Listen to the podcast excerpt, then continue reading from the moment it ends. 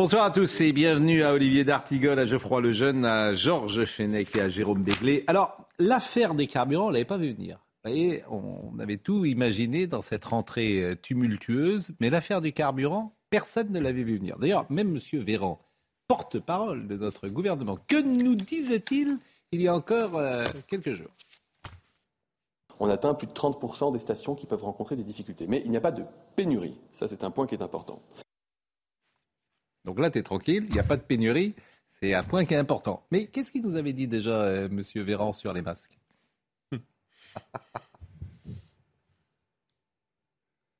Ah, il n'y a plus rien dans les serveurs, me dit euh, notre ami Benjamin Donc, euh, on ne peut rien écouter, malheureusement.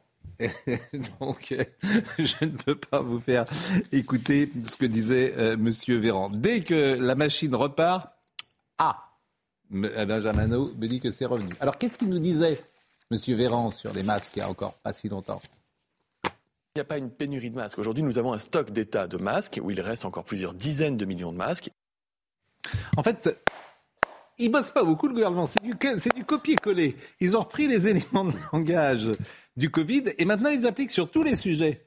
Donc c'est pratique. Le, problème, c'est que pour, le carburant, on a l'habitude, c'est pas la première fois qu'il y a des grèves dans les raffineries euh, du nord de la France, de Port-Jérôme, de Dunkerque, etc. Et on sait très bien que à l'instant même où on annonce ces mm. grèves, euh, les conducteurs, les automobilistes font des réserves de précaution, ils s'empressent de, mettre le plein. Euh, et, donc évidemment, ça crée la pénurie. Mais je ne comprends pas que, instruit des exemples précédents, euh, le gouvernement utilise les mêmes mots et, ne dise pas attention. Mais c'est surtout que le gouvernement, comme toujours, a ramé et n'a pas vu les choses venir. Enfin, il y, a un niveau ou d'impréparation, ou d'incompétence, ou de non-professionnalisme, vous faites comme vous voulez, hein, vous le dites comme vous le souhaitez. Mais là, pour le coup, ils ont pris euh, ce matin euh, un peu conscience de ce qui se passe. Il y, a un hasard malheureux aussi, c'est qu'on retrouve les mêmes gens. C'est-à-dire que Véran, quand même, on avait tous compris qu'il incarnait physiquement mm. le, tout le malheur du Covid. Et oui. porte-parole du gouvernement. Donc c'est lui qui vient nous dire que. Alors j'ai pas mal de choses à vous faire écouter, mais est-ce qu'on peut écouter Emmanuel Macron ou pas, euh, Benjamin Emmanuel Macron, est-ce qu'on peut l'écouter alors, Emmanuel Macron, oui, parce que là, Emmanuel Macron, il est monté. Vous vous rendez compte qu'Emmanuel Macron est obligé de monter maintenant au créneau sur ce dossier. Le pompiste. Oui, non, soyons respectueux avec le président de la République, s'il vous plaît. Euh, non, mais c'est que n'en rajoutez pas. Je veux dire, vous allez nous fâcher avec l'Élysée. Bon, donc Emmanuel Macron. Comment C'est pas déjà fait, non Non, mais franchement. Encore. Hein. Non, mais écoutez, c'est lamentable. Ah bon, voilà. Voilà, ce qui se passe dans ce pays est juste lamentable depuis euh, huit jours. Et vous avez des files d'attente partout. On pourrait réquisitionner les raffineries. Bon, enfin bref. C'est que par-dessus tête, quoi. C'est ce qu'a dit Écoutez, la République. Bah oui, je crois que c'est ce qu'il a dit. Écoutez Emmanuel Macron euh, sur euh, effectivement la situation. Vous comprendrez aisément qu'on ne va pas rentrer dans une situation où c'est le président de la République qui va faire les négociations salariales chez SO Total. Parce que là, euh, on va partir que par-dessus tête. Hein. Sur l'Ukraine, Donc il faut, voilà, il faut que chacun, chacun joue son rôle. Je, je, suis vraiment, en tout cas, je pense à tous nos compatriotes qui vivent cette situation. C'est un peu facile de dire dès qu'il y a un problème, ce serait la faute du président de la République ou de la Première ministre ou des ministres. Donc le gouvernement a eu raison de mettre la pression sur tous les acteurs pour qu'ils trouvent une conclusion à cette situation. Je considère que cette situation a tout à fait sa part de légitimité parce que ce sont des femmes et des hommes qui veulent avoir leur part de la valeur ajoutée qui est produite par des entreprises. Ça doit se faire dans le calme et dans l'entreprise, mais ça ne doit, pas, doit pas empêcher la vie et la nation de se faire. Olivier D'Artigol. Oui, euh, Pascal Pro. On a un souci sur. On en a euh, plusieurs d'ailleurs. On a un souci sur les salariés de Total. Ouais. Euh, les salariés de Total gagnent. Mmh. Ceux qui sont au contact de la raffinerie gagneraient, en tout cas c'est le communiqué de Total, 4300 euros par mois. Mmh. Bon. Plus les primes, etc. Mmh. Donc ces gens qui font grève gagnent plutôt bien leur vie. Oui. Nous sommes d'accord. Oui. Si vous dites oui.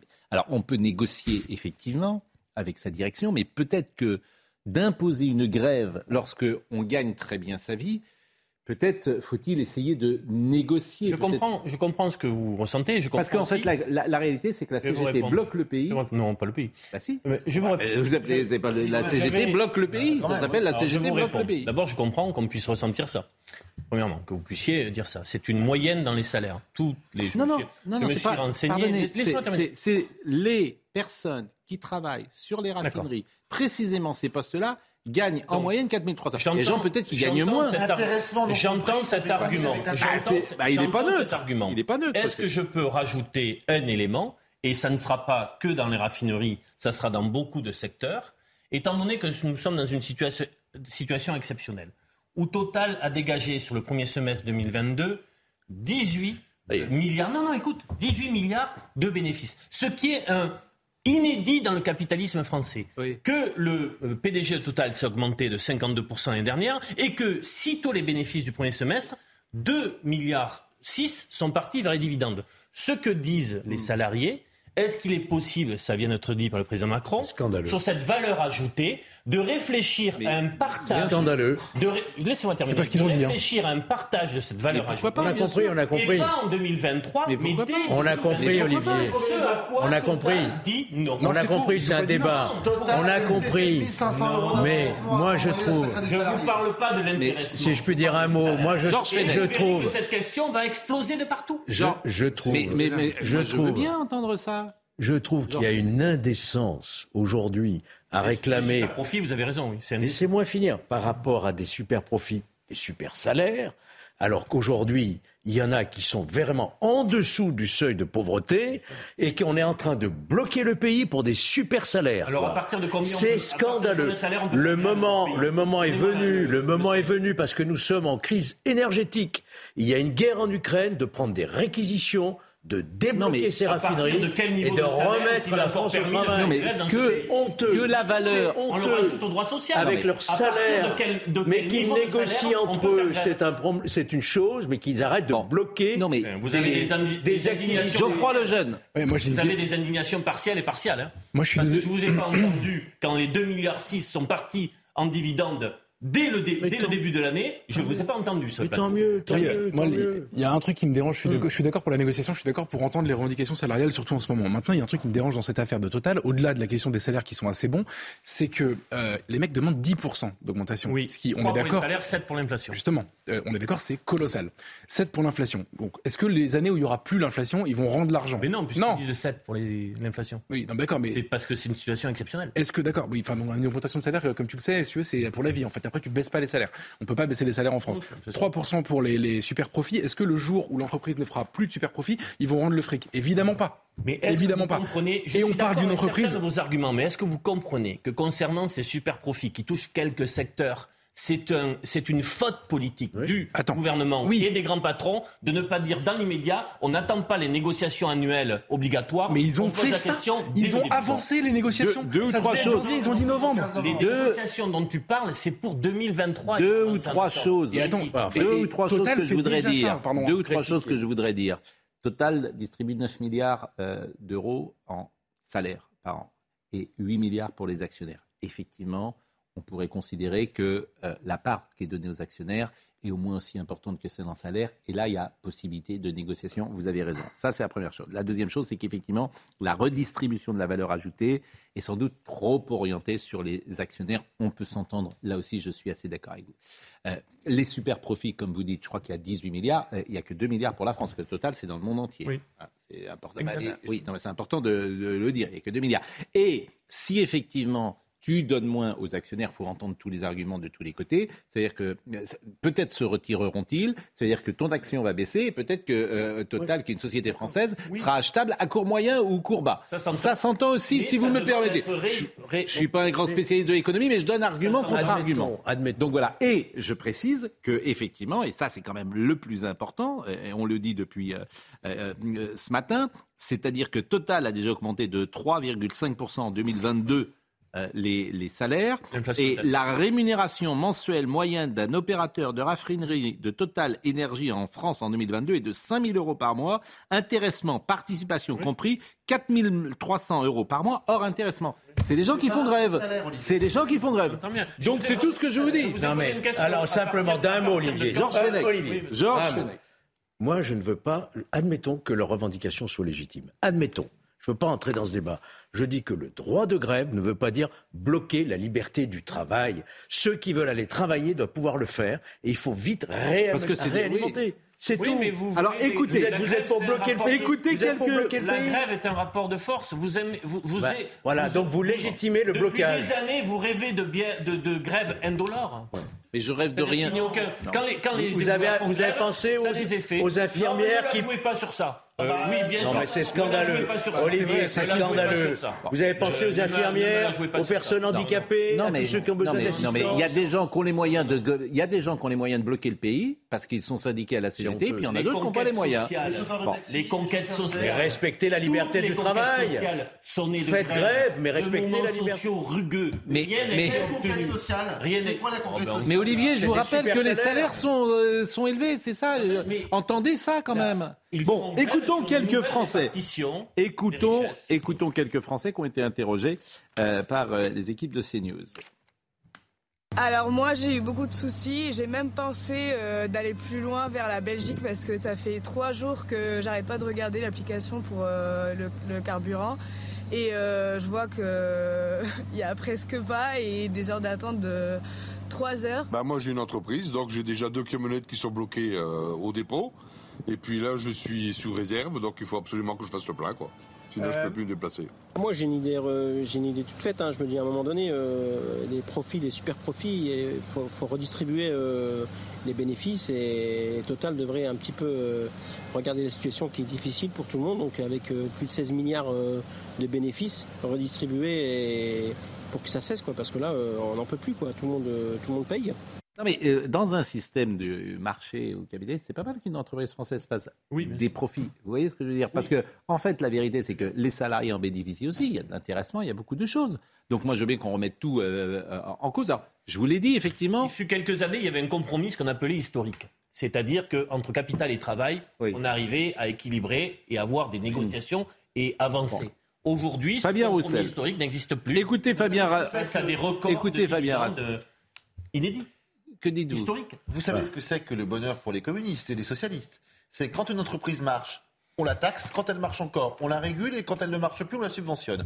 C'est sûr que dans ces conditions-là, c'est le paradis pour vous. Permettez que euh, euh, Total, C'est pas mal ça, vous pouvez répéter ça, c'est bien. Mais vous m'avez jamais dit ça, ça vient d'où ça Une toute petite minorité. Ah non, mais c'est bien ça. Quand l'entreprise marche, on la taxe. Quand elle marche encore, on la régule. Et quand elle ne marche plus, on la subventionne. C'est bien ça. Mais cher Jérôme Béglé, il me semble que vous passez à côté d'une situation nouvelle à côté d'une situation nouvelle, l'orgie en termes de versement de dividendes, alors qu'on demande au, plus grand nombre de faire des efforts, de se serrer la ceinture, ça ne passe plus. Vous aurez remarqué. Vous aurez. Allez, vous aurez. Avançons. Ça ne passe plus. Vous aurez remarqué que la CFDT ne fait pas grève. Hein. Oui. Oui, j'ai bien oui. C'est-à-dire qu'une minorité, la CGT toujours les mêmes, pardon, est en train de bloquer un pays. Bon, je salue Je salue Daniel Guichard qui sera bientôt sur notre antenne. Hein. Je salue Daniel ah, Guichard qui sera bientôt sur notre antenne et qui dit ils étaient où face à la mise à pied sans salaire des soignants, personnels hospitaliers, médecins, pompiers? Ah il parle sans doute des euh, syndicats de la CGT. Ah, Alors, ils étaient très mobilisés. Oui. Bien sûr. Tu parles. Euh, sur la santé? Bon, par ailleurs, sur la santé? Non, sur ceux qui ont été mis à pied.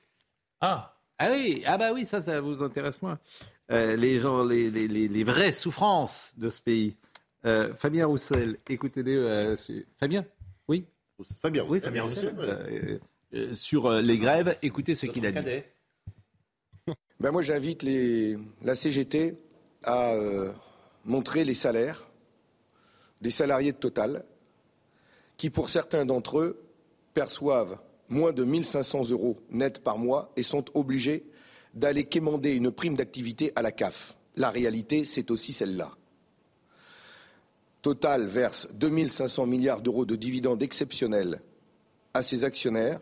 Ces 2500, euh, 2 milliards 5 versés aux actionnaires correspondent à 300 euros d'augmentation mensuelle pendant 12 mois euh, aux 35 000 salariés de Total et pendant 12 ans.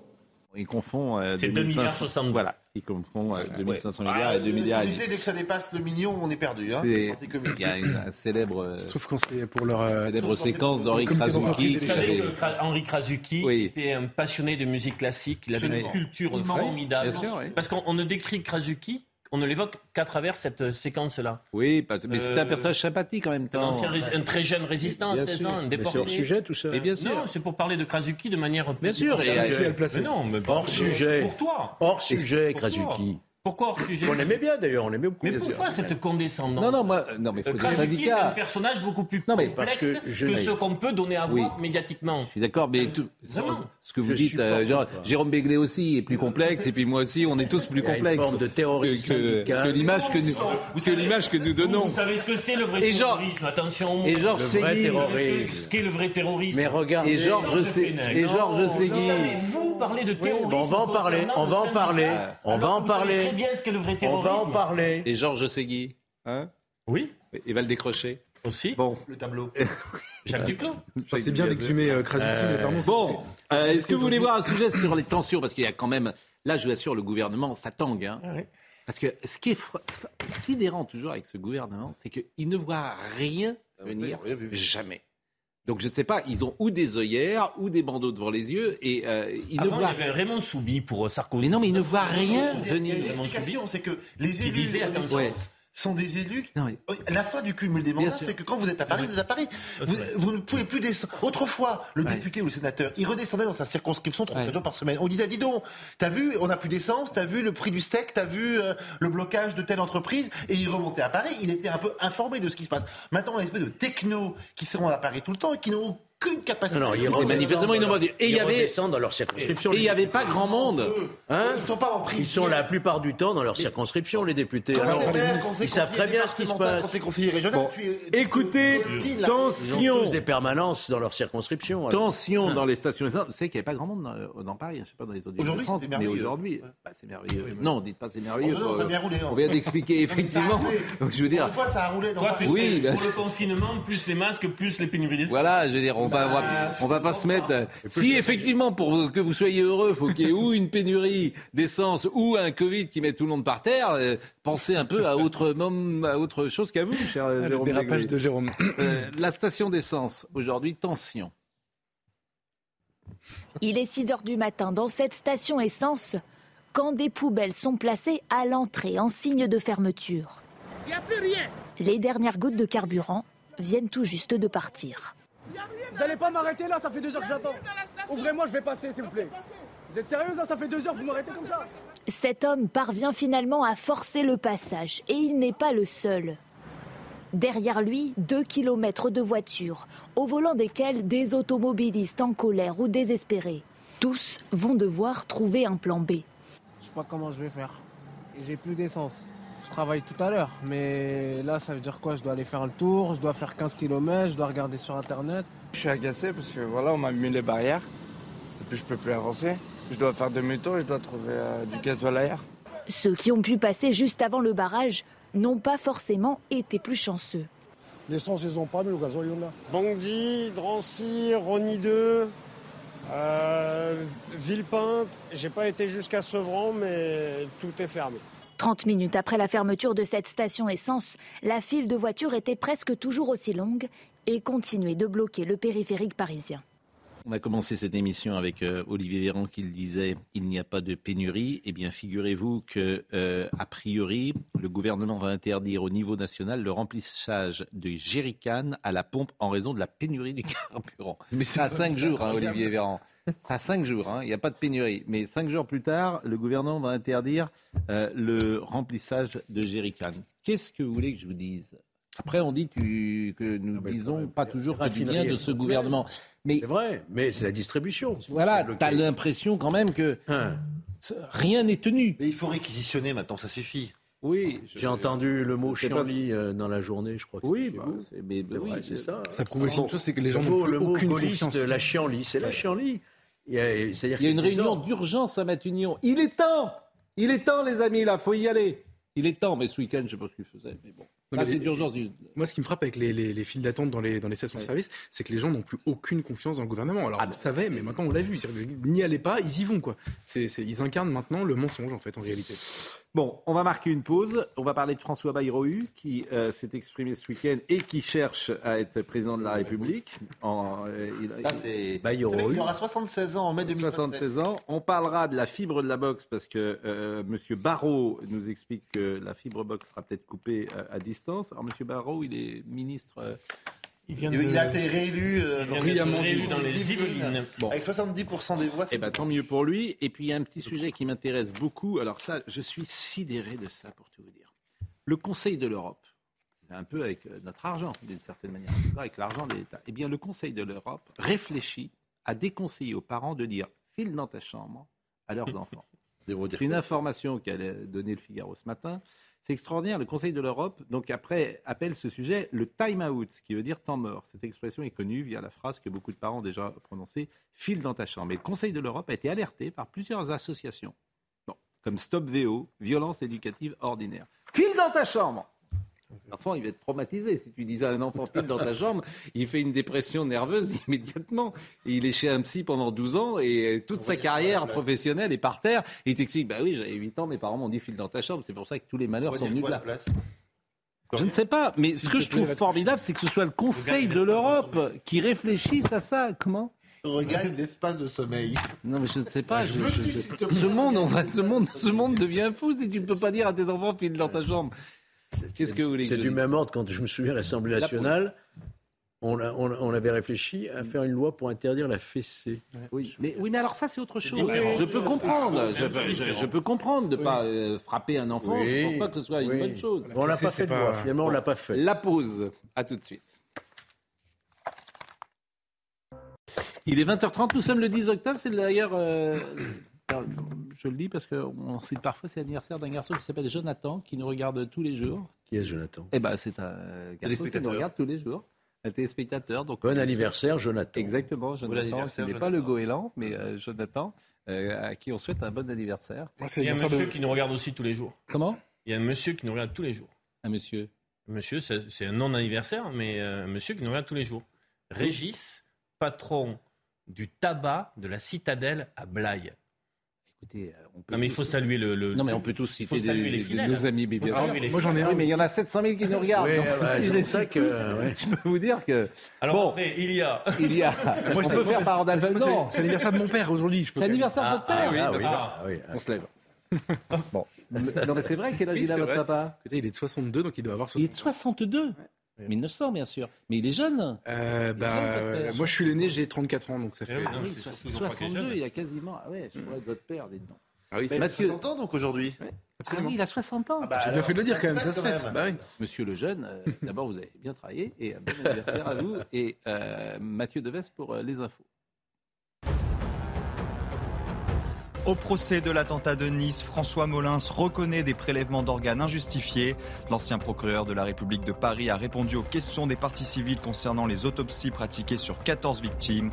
Le 14 juillet 2016, l'attaque au camion bélier sur la promenade des Anglais avait fait 86 morts et plus de 450 blessés. Plusieurs familles avaient alors constaté que des victimes avaient été dépouillées de leurs organes lors des autopsies.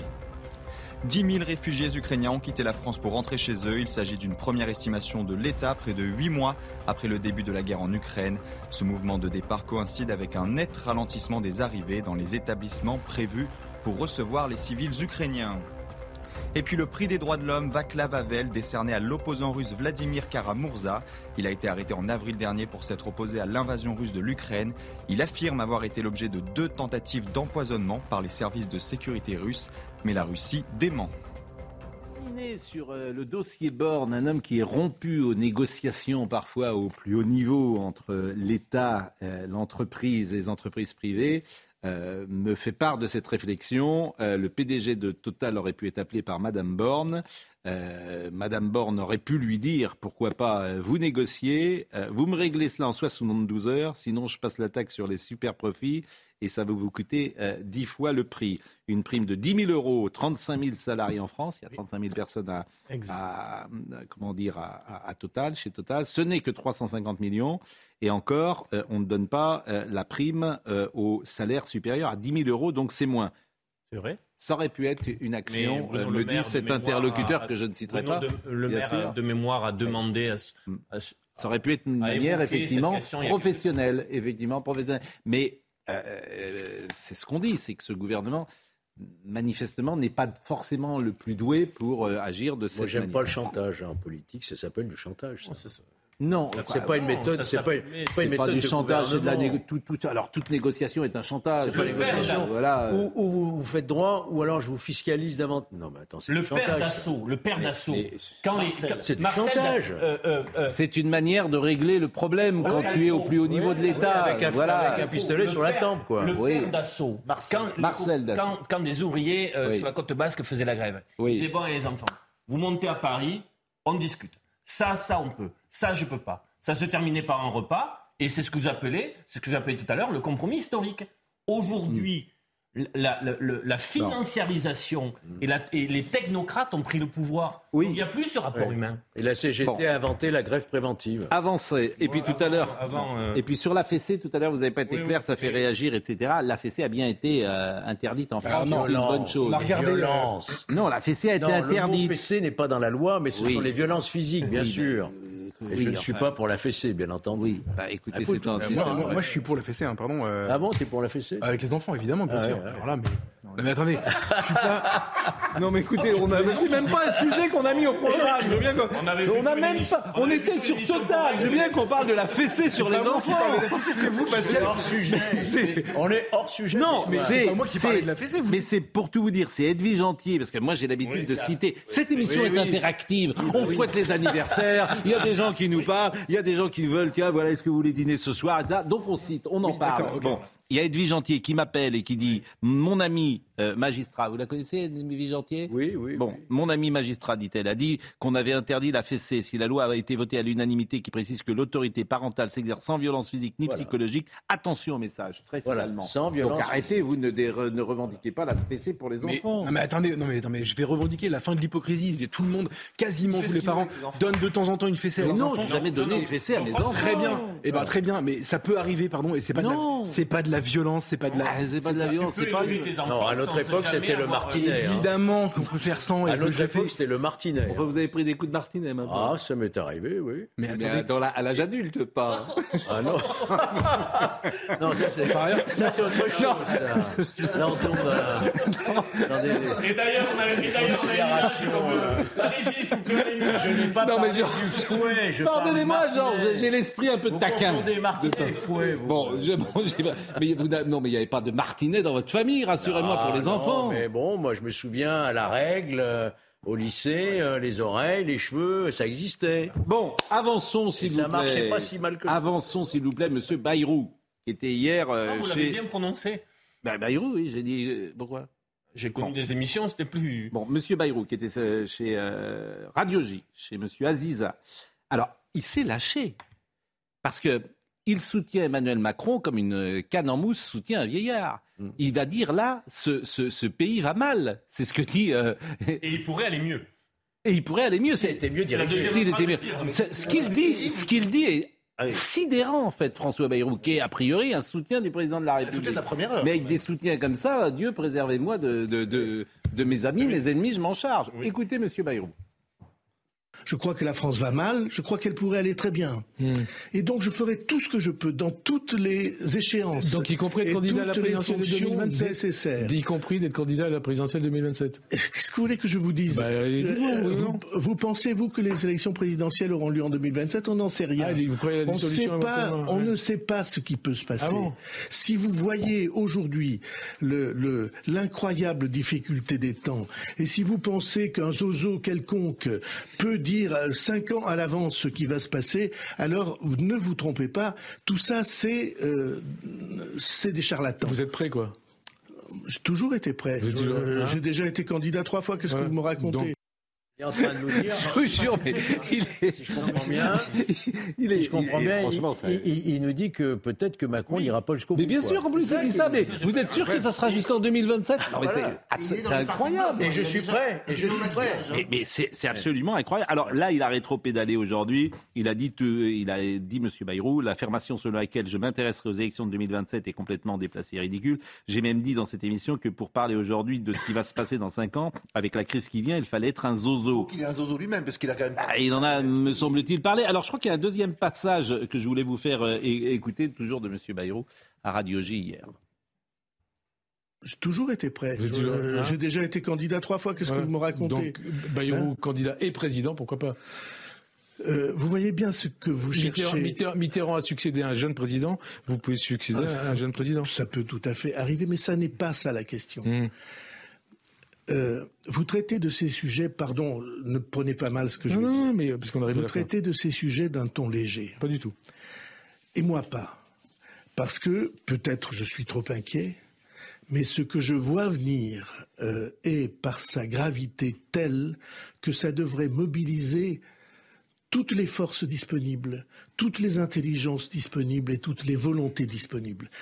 Ce que je dois, ce que je vois venir, ce sont des temps sombres et graves et ça devrait mobiliser. Sous-entendu, ça ne les mobilise pas. C'est, enfin, c'est, Il a lâché en race campagne. c'est absolument. Mais, Et c'est violent, mais il est hein. commissaire au plan. Ben oui, bien sûr. Il est donc dans l'équipe Et gouvernementale. du- du machin, là, du- Et les députés comité, modem font euh, partie de la Non, majorité. mais il est, il- nous sommes d'accord, il est commissaire au plan. Donc il a un peu de responsabilité sur ce qui se passe. Bien sûr. Bon, il te dit qu'Emmanuel Macron n'ira pas jusqu'au bout, que euh, la France va mal, qu'elle pourrait aller mieux.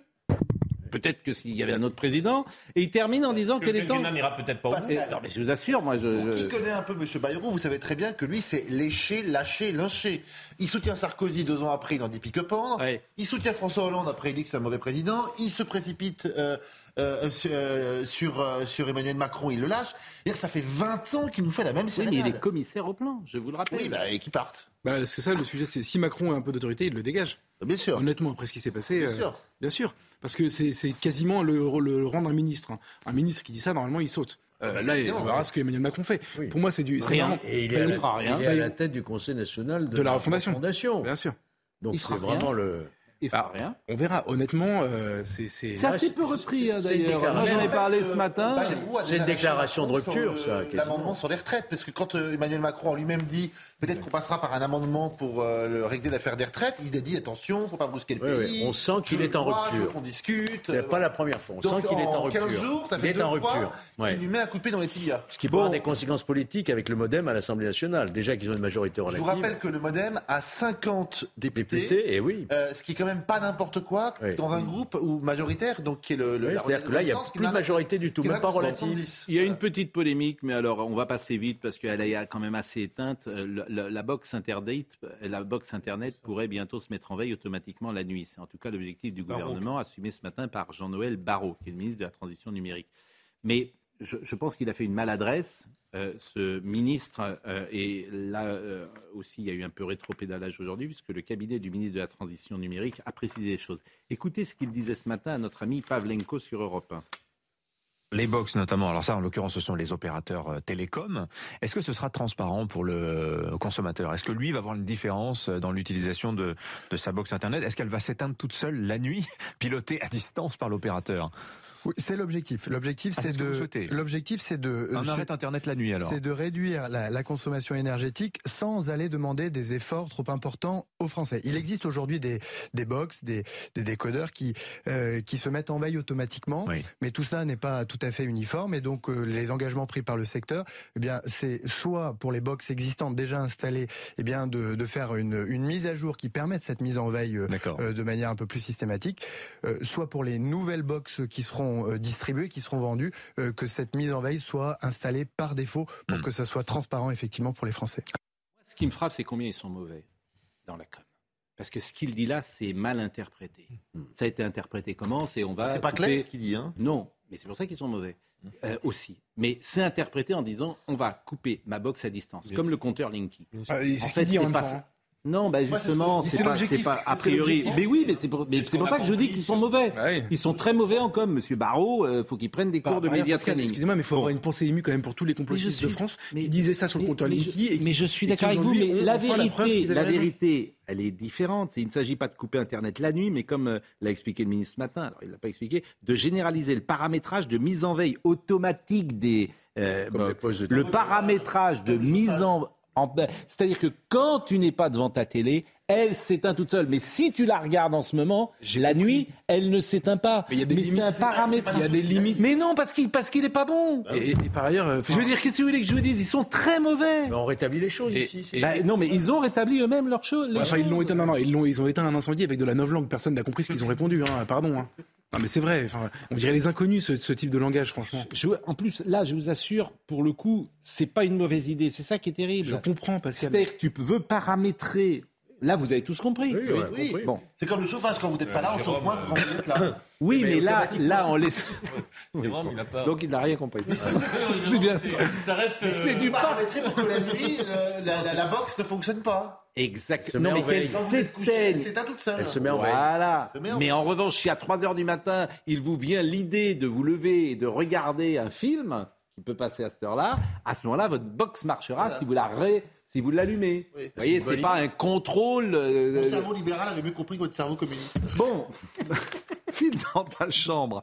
Ah, donc j'en ai parlé tout à l'heure, file dans ta chambre. Alors visiblement, c'est une déclaration polémique. Euh, le Conseil de l'Europe dit que ça peut. Euh, le 8, euh, le 8 août dernier, Regina Schendestier, qui est l'actuelle chef de la division des droits de l'enfant, déclarait que cette époque du fil dans ta chambre était obsolète. Elle va être retravaillée, dit-elle, parce que ça peut traumatiser un enfant. Donc je ne sais pas quelle, est la pire. ça peut apparaître anodin, mais les personnes qui lisent ça ce soir, par exemple, ça ne peut que les mettre dans une position de d'incompréhension et de, et de colère par rapport à l'Europe. Et bien sûr. C'est-à-dire, nous ne voulons plus entendre parler de Mais bien sûr, mais bien sûr. Mais, mais, au, nom, alors, au nom de quoi vous savez, Au nom de quoi euh, Le Conseil de l'Europe, euh, je veux dire, euh, décide de cela? Je vous pose des rapports intrafamiliaux qui ne regardent personne. Personne la manière dont on parle à ses enfants, euh, chacun a son bah, système éducatif. Non, mais là, c'est. Dans, dans, ta chambre, c'est pas traumatisant, Pascal. Non, mais je suis d'accord avec vous, mais, mais, que la société. vous avez remarqué. Dire un monde file dans ta chambre, qu'est-ce que ça oui, mais on n'a pas besoin de te dire que tu n'as plus besoin de le dire, donc. Non, mais que, que la société. Euh, pas de ma vie. Non, mais c'est Big Brother. Par ailleurs, c'est le Conseil de l'Europe et des associations. C'est à la demande d'associations. Oui, bien sûr. Moi, j'aimerais bien savoir qui sont les adhérents de ces associations. Il y en a un peu marre aussi de se laisser dicter notre comportement par des infos qui sont financés par, par, nos impôts. Mais, mais, moi, je, lis le, Figaro. Je lis le Figaro de ce matin. Le Conseil de l'Europe euh, dispose d'un service parentalité ça vous ennuie pas Non, pas du tout. Si vous voulez, je rentre chez moi et puis vous terminez. dispose d'un service. Oui. Vraiment, très dissipé. File dans ta chambre. Très dissipé. File dans ta chambre. Bon, donc le Conseil de l'Europe dispose d'un service parentalité hein qui prescrit des normes, des chartes et des conventions destinées à combattre les violences dans l'éducation.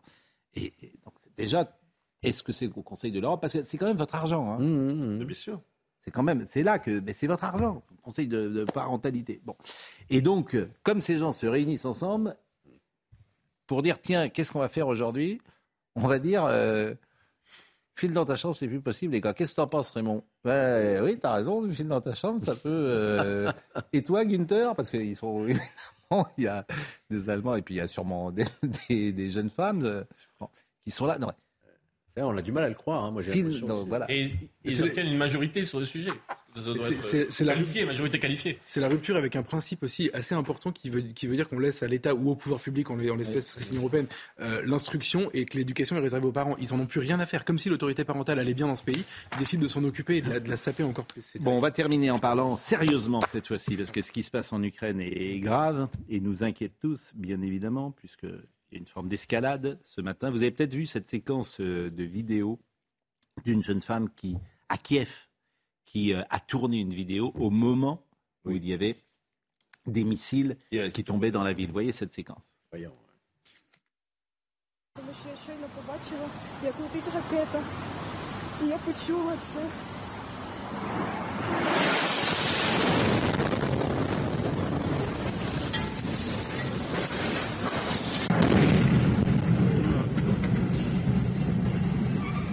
Хуй.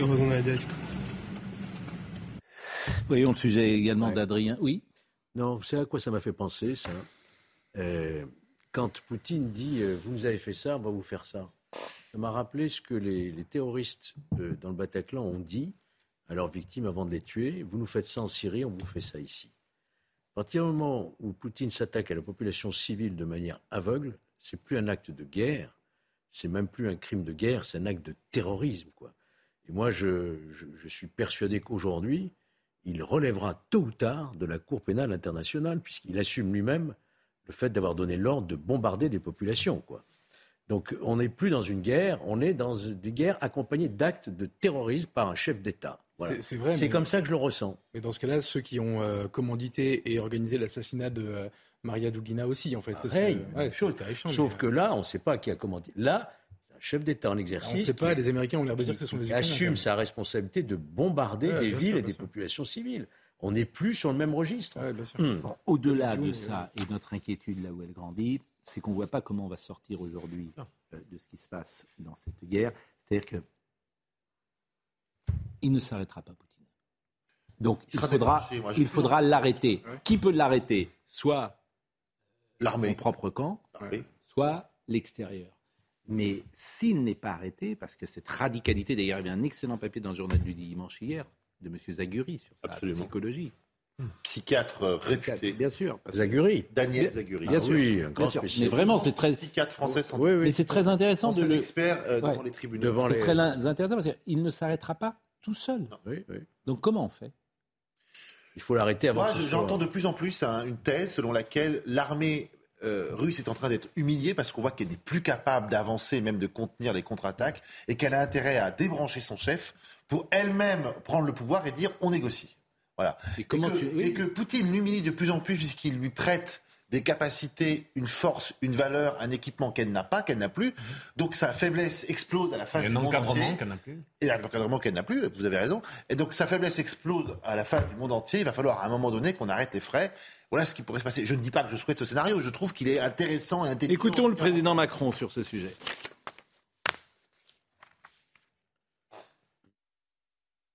J'ai eu euh, Volodymyr Zelensky ce matin au téléphone très longuement. Je tiendrai une réunion dès mon retour de Mayenne.